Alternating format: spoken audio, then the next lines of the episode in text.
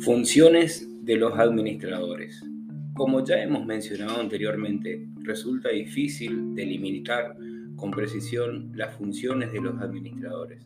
En efecto, los títulos que ostentan, los puestos que ocupan, la autoridad formal que poseen y las estructuras organizativas en las que trabajan varían mucho de una situación a otra.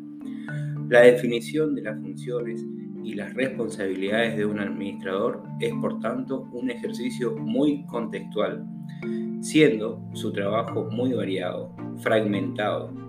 Un administrador tiene que pasar con frecuencia de un problema a otro, trabajar de forma desilvanada y en ocasiones muy especial, hasta en forma superficial, en el sentido en el que el administrador toca todos los temas, pero nunca realiza un trabajo en profundidad.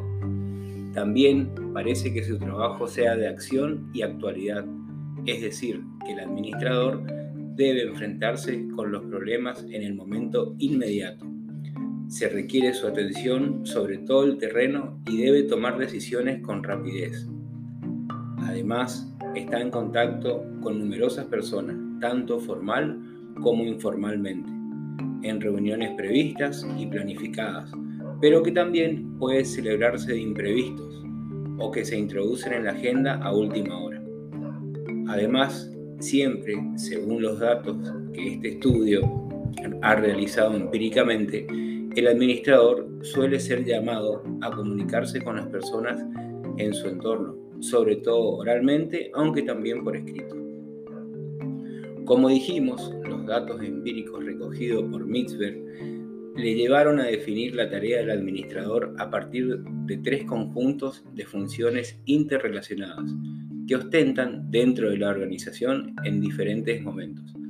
Dichas funciones son las interpersonales, funciones de información y funciones de decisión.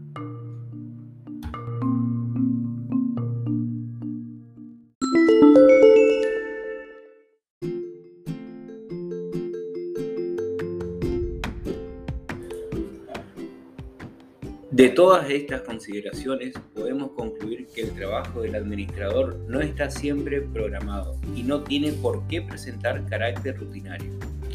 La espontaneidad, la creatividad y la rapidez ante lo imprevisto con sus tónicos. Según Mitzberg, 1973, existen varias razones por las que, la, que las presencias del administrador resultan indispensables en la organización.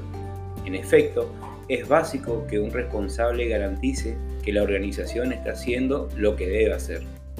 El administrador tiene que velar por la estabilidad de las operaciones de la organización y crear un clima de trabajo en el que el grupo pueda funcionar con orden y cohesión.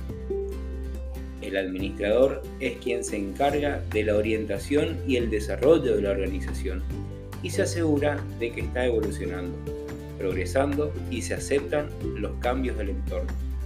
Por último, su presencia resulta esencial, ya que el administrador debe interpretar los valores de los supervisores, por ejemplo, los miembros del Consejo de Administración, y velar para que la organización continúe su misión sin desviarse en exceso del camino trazado.